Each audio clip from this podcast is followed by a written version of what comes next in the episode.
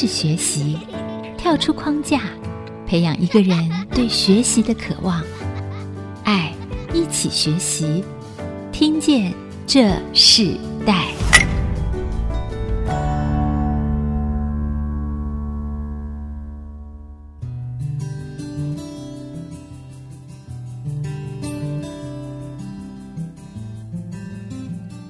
这里是爱惜基因主客广播 FM 九七点五，你现在所收听的节目是《听见这世代》，我是主持人郭兰玉。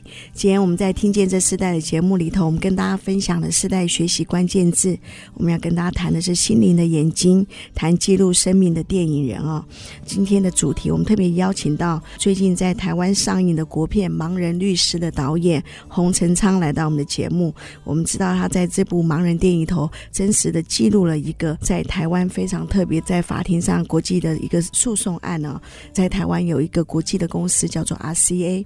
好，其实我自己从小很多身边的人啊都在 RCA 工作。那时候在这个 RCA 的电子厂里头，影响了台湾非常多家庭的生计哦。很多人会选择这个公司作为他们营收、作为他们生活收入很重要的一个公司的选项。那没想到在一九九四年的时候，正式被举发美国 RCA 公司的污染事件。在一九九八年 CA 的员工呃也揭发那个罹患癌症事件，一直到二零一八年宣判理赔的过程。其中担任诉讼律师的李炳宏，他是一位盲人律师。在这部电影里头，洪导演他特别的将律师他为此案的奔走和经历生命改变的故事，变成了一部电影哦拍摄。然后在最近在台湾再一次的让大家想到了这个诉讼案，也再一次想到一个盲人律师他们如何在这样子一个艰困的环境中来赢。赢得这个诉讼，虽然这个诉讼仍然对很多的家庭里头仍然是一个遗憾，想到是一件痛苦的事情啊、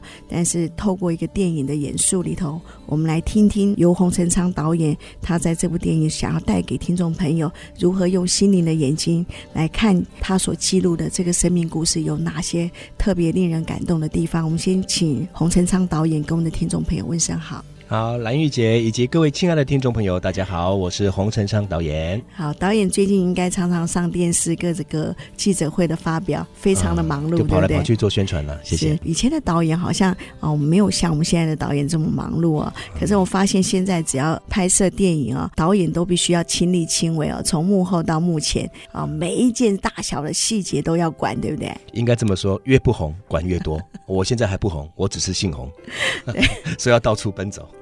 呃，其实提到盲人电影哦，我觉得很特别。我前几天还有一个青少年跟我说：“哎，你知道吗？最近台湾会演部盲人电影，那部电影好酷哦。”我说：“为什么酷？”他说：“律师怎么会是盲人呢？他怎么打这个官司呢？而且为什么要拍这部电影？”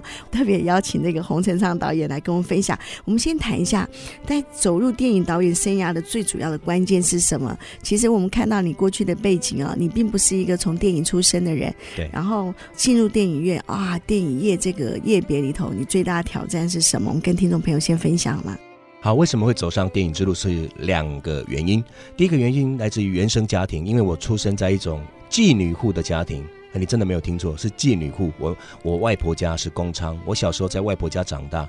我是出生在台中县沙鹿镇。双喜妓女户这个公娼寮里面，然后呢，因为那个时候姐那些姐姐阿姨们都在忙嘛，啊，我都我是小时候嘛，都会会吵会闹啊，他们就说啊，阿昌你不要不要闹哦，不要吵哦，等一下姐姐哈、阿姨哦会带你去看电影哦，啊，因为我是出生在一个偏乡嘛，那我从来没有看过电影啊，电影对我们而言很很遥远，所以他一次两次三次，然后无数次，每次都跟我说要去带我去看电影，那从来没有一次实现，他们说过就忘，说过就忘。根本就没有带我去看过电影，所以电影在我心中是一个幸福的想象，但它也是一个长期的遗憾，因为我从来没有碰过电影，也不晓得电影长什么样子。直到有一天在庙会当中，然后我看到，哎，怎么有一个大布幕拉在篮球架的两边，哦，两个篮球架这样，然后有看到两台机器，然后有射出一两道光这样射出来，然后再转，噔噔噔噔噔噔噔。然后我就跟旁边的人说：“哎，怎么有那么大的电视啊？怎么在在外面播电视啊？怎么那么大，还播在篮球架上？这很奇怪。”旁边人就打我一巴掌，不打我个头，扒了一下，就说：“这不是电视，这是电影，这是电影。”我就吓到了。然后那时候是播的是成龙的《蛇形刁手》，唰唰啾啾啾啾啾，我完全被那些声光效果吓到了。原来这就是电影啊，这么大一个，所以就跑去学校问老师说：“老师，那个电影是谁做的？”老师就说是电影导演做的。那个时候刚好国小五年级，所以从此国小五年级开始，就我的志愿就是当电影导演。哇，我觉得你看起来年龄应该没有比我大哦。其实我也经历过那个用那个两道光哈来看电影的那个时代，尤其那时候武侠片非常的盛行啊。我们发现洪导演其实不只是导演，应该也很会演啊。我们刚刚看到他的自己做的音效、特效、说话的表情，其实真的十足的一个电影人生。那同样的哦，你就这样走进电影的这个领域吗？其实你学的不是电影啊。我觉得不是电影啊，但是为什么会喜欢上电影？刚刚还有个第二点还没讲啊，就是说当我走进电影的产业之后，我发现哇，好好玩哦。我其实我做过很多工作，因为我家里太穷困了。一个是来自于原生背景，二来是爸爸有玩大家乐、赌博，然后倾家荡产，然后持续我们家都很穷。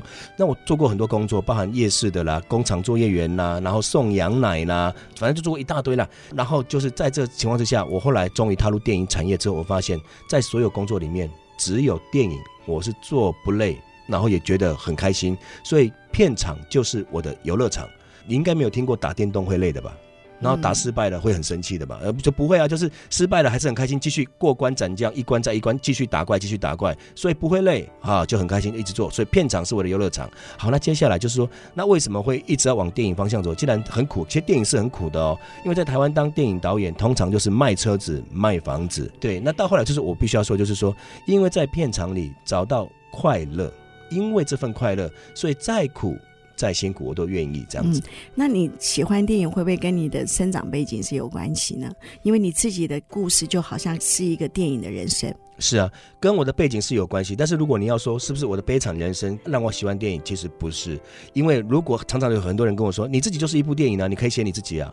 哎呦，我不堪回首自己啊，一回首眼泪两行泪就一直流下来了。刚刚你讲到你的背景的出身，讲到你们生活中其实是非常穷困的，是。然后父亲又玩大家了，其实，在那个年代，大家乐真的是害惨了很多的家庭啊。电影这件事情是花钱的，虽然很辛苦，它仍然是花钱的。你怎么有勇气进入到这个行业呢？一当然是因为喜欢，二它充满挑战，充满未知。其实我在正常的公司上过班，然后我坐在办公室里坐不住，然后接下来是拍片，它会给我一种新的一个学习。比如说像这一次我拍《盲人律师》这部电影。我完全是法律的门外汉呐、啊，我完全不懂法律啊，法律的的东西每一个字我都认得，但是拼在一起我完全不认得啊。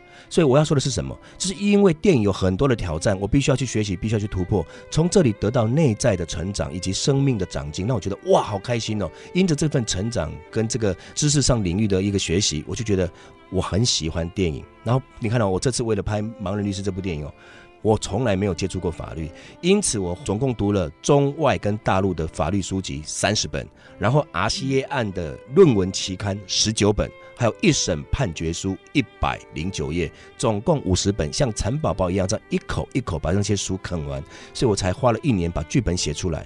所以这是当中有成长有进步，我就觉得很开心。起初最早拍的，我们看起来好像是微电影，对不对？对。从微电影到院线的电影，其实经过一个过程。你的微电影到现在的院线电影，其实你们都选择了真实人物来拍摄。当初是特意的选择，还是这是你一个巧合呢？我喜欢观察人物，我喜欢讲一些小人物的大梦想、小人物的大故事。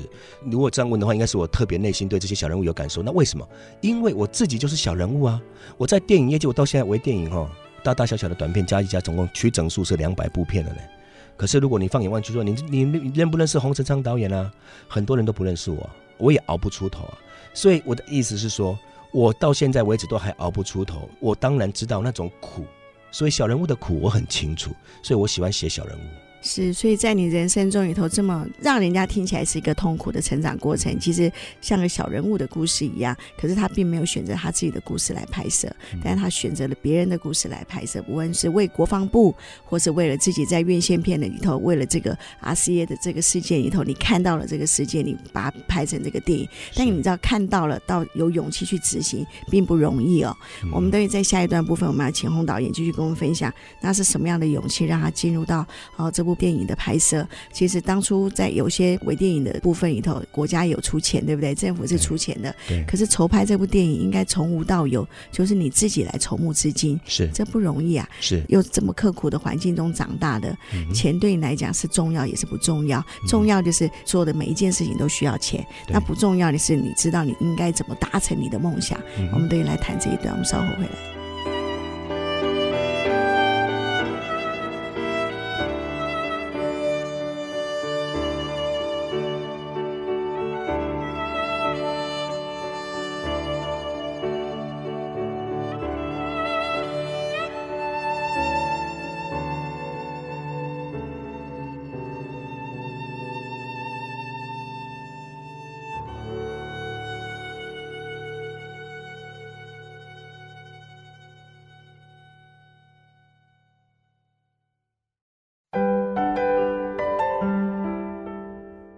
欢迎回到《听见这世代》，我是主持人郭兰玉。今天在《听见这世代》节目里头，我们在现场邀请到来宾是最近在台湾上演的这个盲人电影的导演洪成昌洪导演，来到我们的节目现场，来跟我们分享在这个时代学习关键字里头，我们谈到心灵的眼睛，记录生命的电影人。那我们今天为什么要用这个主题呢？我们知道心灵的眼睛，我们常常知道电影，如果你没有打开你的心来看一部电影的时候，有时候即使电影在你的眼前，你也看不懂这个电影在演什么。其实电影当然每个人都是一个想象的人生，也同样是一个创造力的发挥。可是如果你没有打开心灵的眼睛，你不知道真正看见的是什么，对，不对？对对对，是啊。是，所以你当初在拍这个《盲人律师》这部电影的时候，你到底看见了什么？看见了两件事情。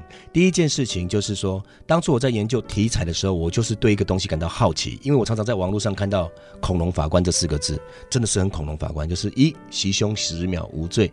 二性侵智障少女无罪，但是我就觉得奇怪，不可能啊！这些法官都有一定年纪啊，法学素养也够啊，不可能没有道德心呢、是不是里面真的出了问题，法律出了问题，还是哪里出了问题？我不相信有这么多恐龙法官，我也不想随媒体这样乱下标题，然后随之起舞。我就开始去研究，研究到后来，我真的发现了，原来是法律运作的问题。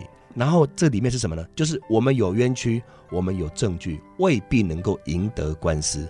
因此，我要透过这部电影，我要呈现一最高的娱乐价值，让观众看到精彩的法庭攻防战。那是在台湾，在这部电影以前哦，你几乎从来没看过。我把那个整个法庭的攻防研究得非常透彻，我把它写出来，让大家看到精彩的法庭攻防，在娱乐效果有。二，要让大家学到法律的一个知识，至少你可以让自己不会被这些法律的过程当中害到自己，甚至你可以保护自己，因为将来你有如果有那么一天要踏上法庭的时候，至少你会知道对手的策略可能是怎么样布局，我们可以保护，那也可以看见我们自己怎么样去攻防，也可以让我们自己可以有胜诉的机会。那这是第一个，那第二个是说，因为 RCA 案这家公司到目前哦仍然不道歉、不认错、不赔偿。我感到很生气，怎么会有这么多不公不义的事情呢？连基本的良心都没有。再加上说，这家 RCA 就在我现在的家附近，不到一公里。我每天骑车经过、开车经过都会看到他，然后就觉得怎么会有人这么坏？他他的公司已经拆掉了，土地还留着。那土地就是因为他一直排放废水，造成我们的土地到现在几十年了都不能使用。还要一直做环保复育，环保复育，那块地就荒废在那儿，所以我就觉得很生气。那再下再加上说，这些受害者到目前得不到赔偿啊，得不到公道啊。你知道去年打了官司二十年了呢，判赔五亿哦，三审定验五亿哦，那公司却脱产绕跑了。二十年的血泪，二十年的青春呢，而且不要想的那么简单了，因为他们都是得了同样的癌症啊，像女生女工很多，尤其是女生得了乳癌、子宫内膜癌、子宫挖掉，通常一个人都是多重癌症哦，所以当初你知道吗？那个公公婆婆都逼着他们离婚了，因为你不能传宗接代了嘛，啊，这样也不像个女人，我我儿子娶你干嘛？啊，加上我妈妈也曾经是女工，因为我们家里穷啊，她就去当女工啊，然后也被工厂欺负过啊，啊，所以工厂欺负她也没有合理的赔偿跟道歉，我感同身受，看到这些女工就想到过去的我妈妈，所以等于算是为妈妈出口气，只是别的公司而已，这样。啊，所以其实这个也是真实的发生在你身边的故事哦。是。是。可是电影毕竟就是电影，当你选择这个素材来拍成一部电影的时候，是。可是你在拍这部电影的时候，好像生了一场大病。是是。那这场大病对你有什么样的影响？你那时候自己想说，是想要放弃呢，还是要继续？因为那个病是一个突然而来的。对，那个时候是距离开拍大概只剩一两个月，但是我就突然吃了一个不干净的东西，那里面含有一个很厉害的一个病菌，然后突然。进入到身体里面，一下子我就急性败血症，然后意识完全不清楚，然后还发生过很多记忆不见啊，然后还怎么医院大吼大叫了。后来我太太跟我说，我连他都不认得了，在整个医院在发疯一样，在吼来吼去。啊，然后医生就说差一点死掉。好了，经过这场大病之后，让我更看见人生的无常。所以人生的价值到底是什么？一辈子追求名跟利，一下子就走了，那到底要干嘛？所以我回到我自己身上来，我就觉得说，我的人生要更有意义。因为什么时候死掉不知道，哪怕是拍电影，也要带出好的意义。这个电影除了带给观众娱乐的价值，那还要学到知识啊。除此之外，还要带着人生的智慧离开戏院。这都是我的内在最大的想法。那最后一个目的就是说，如果真的有票房啊，因为我本身是基督徒，我也是代职传道人，因为我长期在缅甸做跨文化的宣教，所以在缅甸做宣教、传福音、做这些事情的时候，其实我们常常要募款做公益，很难做，因为外国的宣教的侍奉比较难募到款啊，也没有办法立竿见影，所以长期募款都募不到款的时候，我就跟上帝祷告说：主啊，那这些钱从哪来？到后来，上帝就给我一个感动，在几年前给我一个感动，就是说，那你不是很会写微电影吗？啊，你的微电影的点阅率都那么高，啊，你的微电影里面很多的微电影牧师都可以拿来讲到啊，你就比照这个模式啊，把真理福音写在影片里啊。所以这一次你就把真理福音写在这个大电影、大商业电影里面，让这个商业电影可以把这个真理传出去，透过票房卖票房有收入之后，再拿回来供应宣教。所以上帝赐给我两句话。叫做让真理有票房，让宣教有粮仓。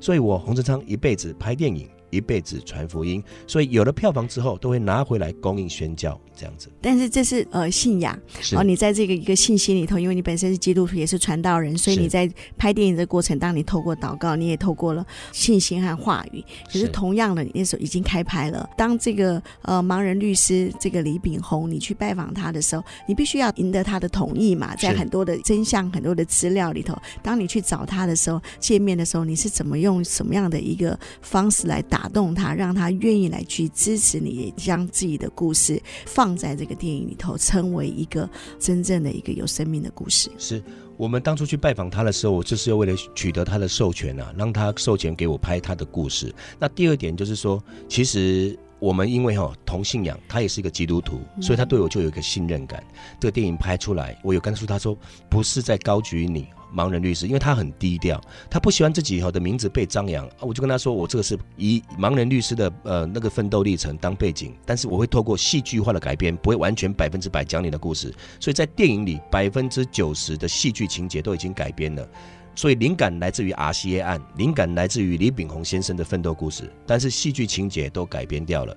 更重要的关键点是说，我跟他说，这部电影拍出来是为了要为 RCA 案的这群员工来获得媒体的关注、社会的关注，以至于后续的法律诉讼可以获得更有力的支持。这个是我后面的想法啊。所以他觉得，哎，我这个想法都不错，所以他就同意授权给我。但是我就跟他说，哎，如果你授权给我，那你可不可以跟我讲一些他们的故事啊，或者怎么样？后来他就说不行，因为诉讼还在进行，个案的各自不能透露。所以才会有我后来自行研究法律书籍五十本的后续。嗯，对，所以你这个过程其实是非常艰辛的，也很多人不愿意透露任何的资料，你也不能大拉拉的走进法院里头说，哎，我需要开这个案子或看这些所有的细节。所以当时你在这个拍摄的过程中是经过很多的困难啊、哦。那同样的困难，你你有没有在这个过程中也看到很多人支持你？在这个过程当中，就是因为我在法律诉讼上遇到很多很多的困难，我完全不懂，所以后来就是我在寻求帮助的时候呢，然后就有些人会介绍我看什么书，看什么书，然后再透过书去理解。所以我不是来自于法律专家的建议，是来自于旁边周遭人告诉我可以看些什么东西。这是第一个。那第二个就是说，我的电影的资金。我曾经去找过金主，找过企业家，但是都没有人理我。毕竟我不是魏德圣嘛，不是侯孝贤，知名度不够，人家不会投资我啊。所以后来我在祷告的里面，上帝就引导我：哎，你干嘛这样去大笔大笔找那些财团呢？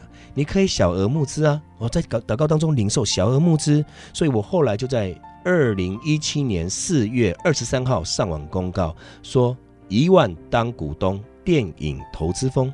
一股一万就可以当股东，不是捐款哦。你投资我，你可以有票房，可以分红哦。啊，然后就把我的企划书都贴在上面，所以我就一万一万这样募到七百万。三个月募到七百万，后来就拍了这部电影，在很多人看起来都不可能。所以我的重点说的是什么呢？就是说我的资金很少，但是来自于上帝的帮助，更来自于很多人旁边的这些人的支持。就是我没有钱，但是他们借人给我，借场地给我，给我很多的帮助，所以我的片尾感谢名单才会一大堆。所以其实你拍这部整部电影总共花了资金七百万，七百万就足够可以拍成一部电影了。它是不足够的，是透过很多的帮助跟用创意的手法去突破。因为这个样的资金拍成一部电影，这是一个非常不可思议的制作成本啊！因为我们知道拍一部电影，呃，动辄就是几千万，更高是更多的钱。可是你自己拍了这部电影，花了这样子的一个一个费用。我们先休息一下，在下一段部分，我们要继续请盲人律师的导演洪成昌来继续跟我们分享这部电影里头有一个盲人律师，那演员是张哲豪。当初我好像看到一个报道里头，张哲豪其实看到你生病。病的时候，其实那时候有点担心，但他仍然坚持等你哦。哎，这个演员你那时候怎么找到他的？我们等会来分享，我们稍后回来。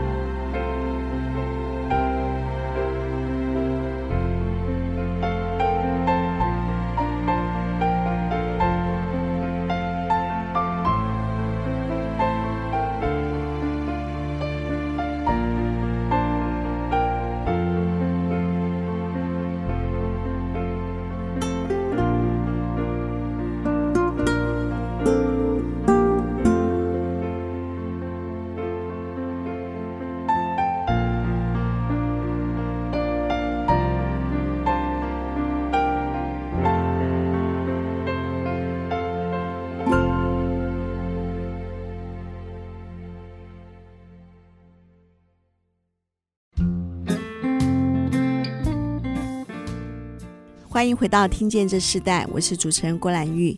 今天在《听见这世代》节目里头，我们跟大家分享的时代学习关键字，我们谈到打开心灵的眼睛，记录生命的电影人。今天在我们现场的来宾是。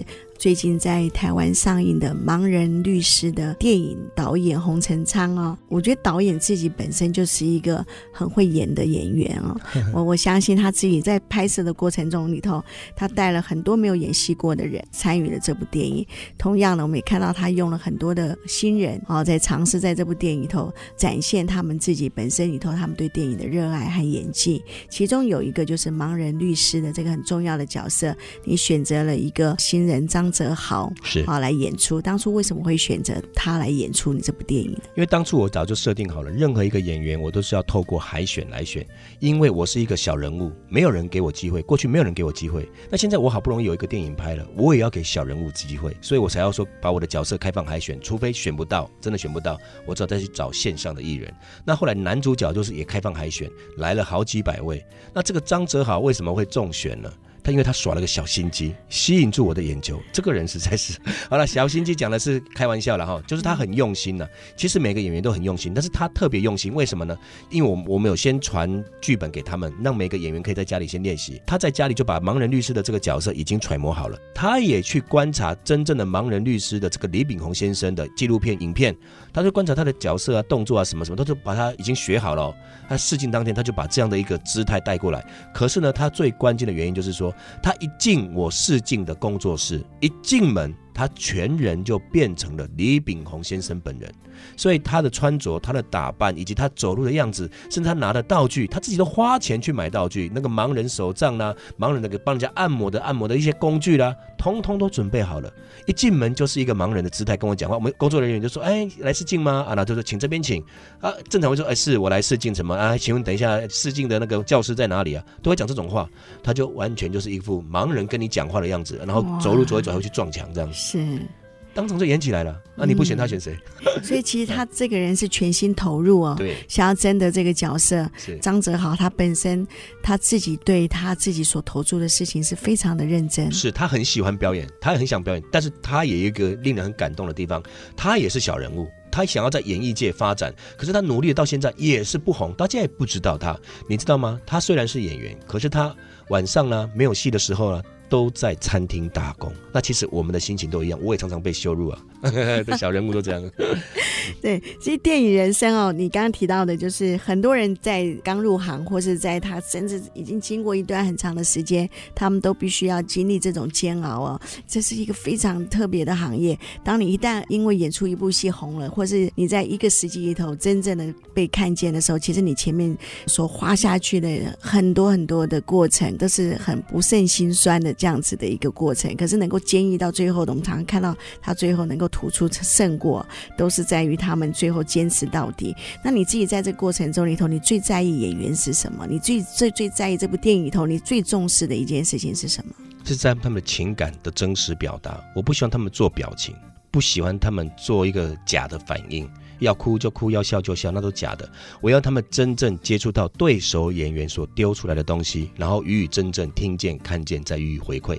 反应这样，整个拍摄这个过程中里头，你希望这部电影对社会的有什么样的影响性？因为你选了一个真实的国际诉讼的案件，到现在仍然还没有解决的问题，甚至你选择了一个盲人律师的这样子的一个题材进入。对，所以你希望你拍这个电影里头真正可以改变的事情是什么？虽然我们知道你看到社会的不公不义，你看到很多大财团他们所做的一些事情是不公平的，但真正公平公义的是上帝啊。对，那。你自己想要在这个电影里头真正想要改变的是什么？好，我要带给观众改变的两件事情，一个是电影本身，一个是电影外面的东西。好，那电影外面的东西是什么呢？我要让大家看到一个导演的努力跟一个导演最后的成功。他也是一个小人物，我从没有资金、没有知名度到有资金了，筹募资金的过程当中，也没有人看得起，说你怎么可能募得成？后来我三个月募到七百万，那募到七百万之后，人家说拍电影台湾起跳三千万呢，你七百万拍个什么电影呢？怎么可能拍得出来？我拍出来了。接下来后面还是有人说，那你拍出来拍七百万的电影能看吗？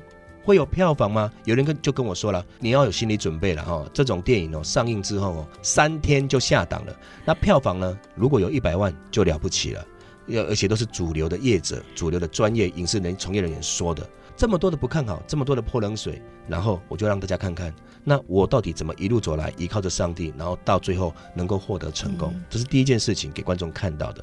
那电影内的东西是什么呢？就是要让大家看见台湾其实可以有另外一种电影，因为台湾四大电影类型：一、小情小爱爱情片；二、流氓黑道片；三、那些恐怖鬼怪片；四、那个夸张搞笑喜剧片。这四大片是在台湾是一定赚钱的。那我要让大家看看，我这不是四大片当中的主流的，但是我们一样可以靠着认真的研究脚本、认真的表演，我们认真的做一部电影，让大家可以看到，大家也可以喜欢，可以走出国片的另外一片天。所以让观众除了看完电影有娱乐的享受之外，也可以学到知识，甚至反思人生，带观众走出戏院。带着思考跟智慧离开戏院，是，这是你很重要的一个目的哦。是，那同样的，在这部电影你已经其实已经发表过了嘛？十几场了。对，那非常多人像你刚刚提到了，很多人并不看好你。到他们看了试映之后，你有没有发现那个很多看过这个试映的人哦，他给你意想不到的一些回应呢？好，这要分成两个层次说，越是主流的专业人员越不看好。越是主流的专业人员来看试片，越嗤之以鼻。但是只要是一般民众来看，民众痛哭流涕，感动出场，然后出来就说：“哇，洪导，你真的是拍得太好了。”我简单说就是说，我因为只有七百万，在专业的制作规格上，它达不到专业人员的期待。但是剧本的精彩度，绝对是绝对是可以让一般的民众感同身受，而且热泪盈眶，反思生命。甚至有律师看过之后，他居然跟我说：“洪导，我强烈怀疑你是不是经常上法庭？法律系可以写到让律师都这样讲，甚至让律师哭了。”他说：“你让我哭。”哭了三次，一个法庭攻防戏怎么可以让别人哭呢？到底我怎么做到的呢？这都是我用心的所在。是我们知道 RCA 这个在台设厂的这个案件里头，有超过一千三百人罹癌症哦，是将近两百多人因为这样子的癌症而过世哦，很多的家人都还在。那他们自己看到你拍这部电影的时候，有什么样的反应？也接受自己的故事呈现在大荧幕里头，然后看见的时候，有什么样的反应？是希望你在电影里头帮他们说话的。这个我要跟特别跟大家说一下，我虽然是改编自 RCA 案。但是我故事已经改编过了，所以它不是 RCA 那些自救会那些受灾户的本身的纪实的故事，所以我为了不要造成他们的期待上的落差，所以我没有跟自救会的人跟他们说啊，我要拍你们的故事，我改编你们的每一个人的故事。我说我改编的是李炳宏律师的故事，不是他们的故事，所以我就没有邀请他们来参与这部电影的制作。但是后来我在电影试映的时候，有一些 RCA 的家属来看过之后，还有还有是 RCA 的。当事人哦，员工当事人有些还活着，来有来有几个来看过哈，然后他们就热泪盈眶，他们说很谢谢你为我们发声，很谢谢你让民众还记得我们这一群受灾的人，他们很感动。那也因为这样子的过程里头，会不会激发你接下来在下部电影或是在新的一些事情上面，你更想做为这个社会做哪些事情嘛？我希望我的电影都是带来正向的能量，或带来正向的关心的一个一个善的循环的一个巡回啊，带着善的循环在这个社会走。所以我下一部电影讲的是我我十一月就要开始了，你看哦，今天十月喽，下个月我就要启动第二部电影的募资了。叫做绝对成交，讲的是业务员的故事。因为我过去也当过业务员，你知道吗？任何工作，哪怕只是捡破烂的、做资源回收的，都可以获得起码的尊重。只有变成业务员哦，你知道那个身份马上就变了。当你一是业务员，马上会变成贱民。你好，我们发传单给他。你好，我是什么什么什么什么房屋，不要不要了，那脸都马上很臭，把他挡走。你传单拿都不拿，甚至理都不理，我不被尊重。嗯，所以马上变贱民。是，那你会让全国的业务员都来提你这部电影啊？哎，我不晓得。那 同样的也是用过去募资的方式来筹拍这部电影嘛？我还是用募资的啊，因为过去那些财团不理我，那现在我就不想再去找财团了。所以我的电影就是一股一万，让那些二十二 K 的小老百姓买不起一张股票，至少他可以投资我这部电影。嗯，这样子。所以你不只是一个电影导演，你也有点像电影创投公司哦。这部电影你自己期待最后它整个票房呢？你有你有想过吗？你有想过它最后的票房里头，哇，超过你自己原来设定的？我就跟上帝求了，帮助我们可以超过我们的所求所想。嗯、那。回本哦是三千七百万，要回本，因为扣掉戏院拆账嘛，再扣掉发行商抽成，再扣掉税金、政府税金，所以要到三千七百万。那这部电影其实已经可以在台湾各大院线已经可以上映的，对不对？我们现在在六都、六都啊，以及宜兰啊。啊，宜兰、屏东啊，我们有上映，总共全国二十三家戏院，二十三家戏院。可是至于能不能演的更长久，就要看票房的好坏。对啊，票房好，戏院才会加开；票房不好，搞不好两三天就下架了。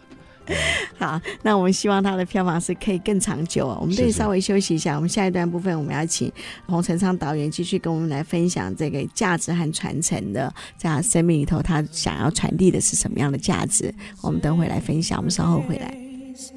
How sweet the sound that saved a wretch like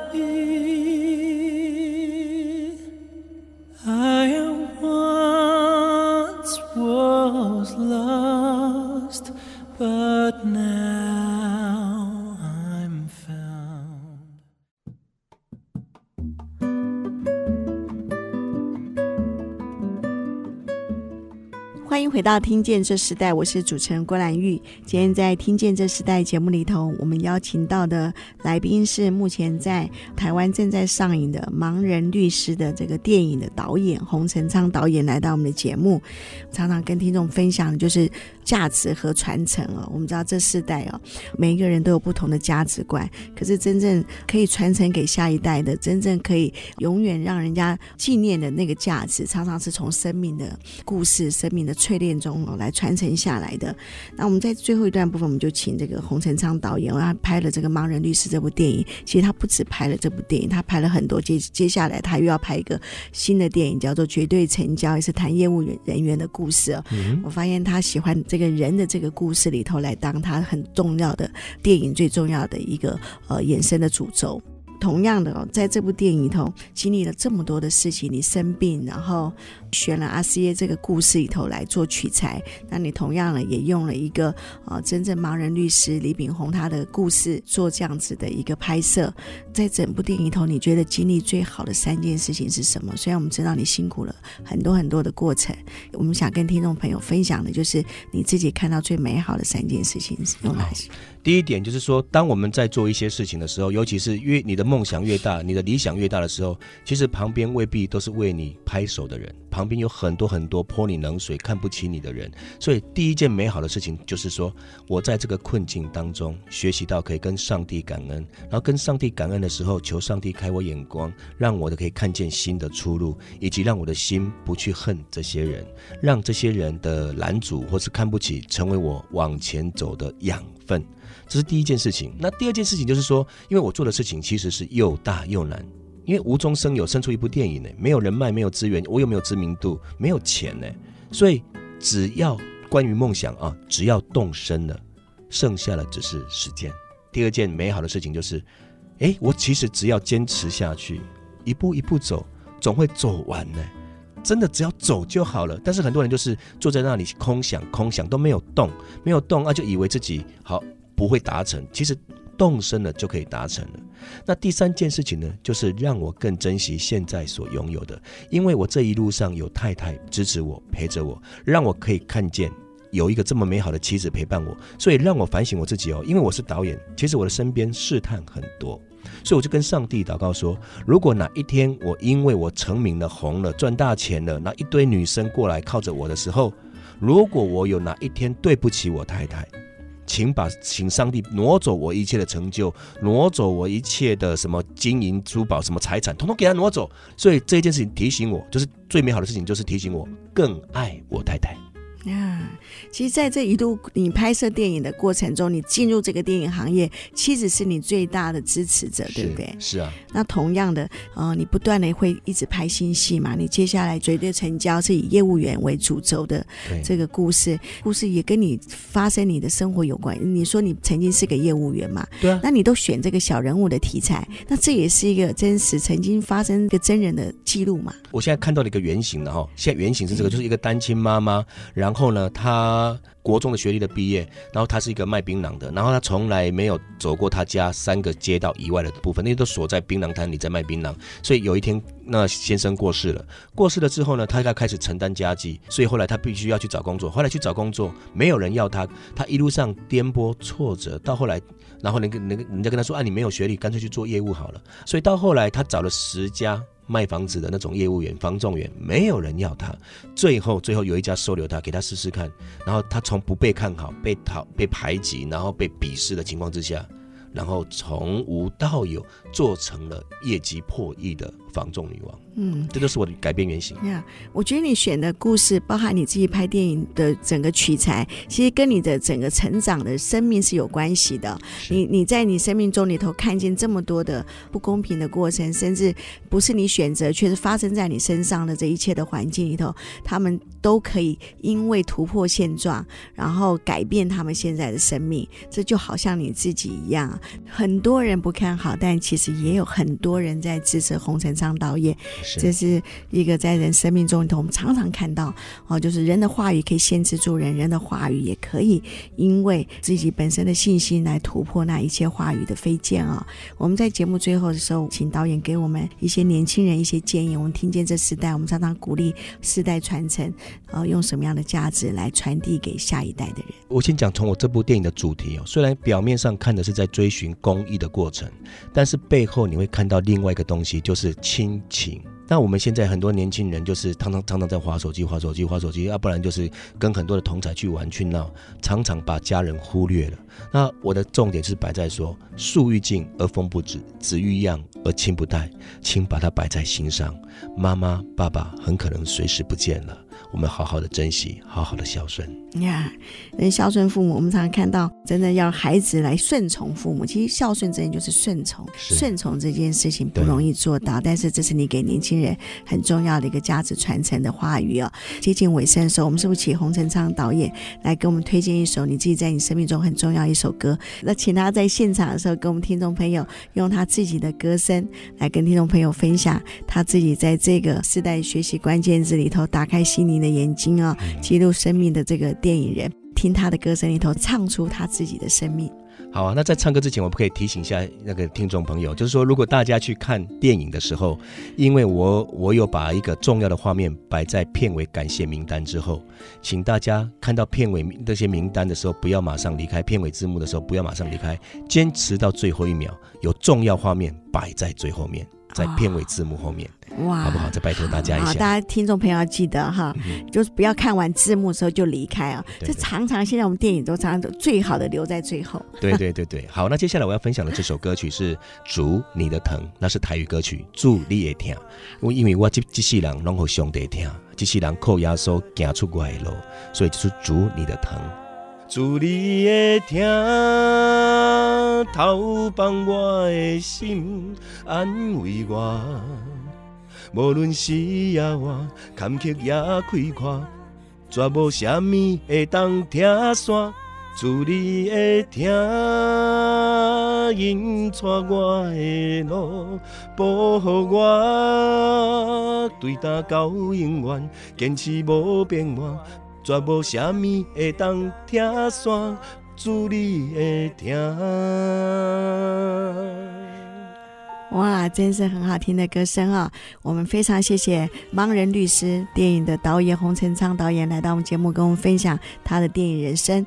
我们节目也在他的歌声中跟听众朋友说声再见。我们期待这部电影真的是会受到整个台湾啊所有民众的喜欢。我们希望这部电影可以播至少三个月啊，然后让很多的人啊呃不断的来传扬这部电影。希望这部电影带给每个人不一样的生命故事。今天非常谢谢你。谢谢谢谢各位听众朋友，好，听见这时代，我们下次再见，拜拜。连结世代，超越差异，富予建设邀请您，爱一起学习。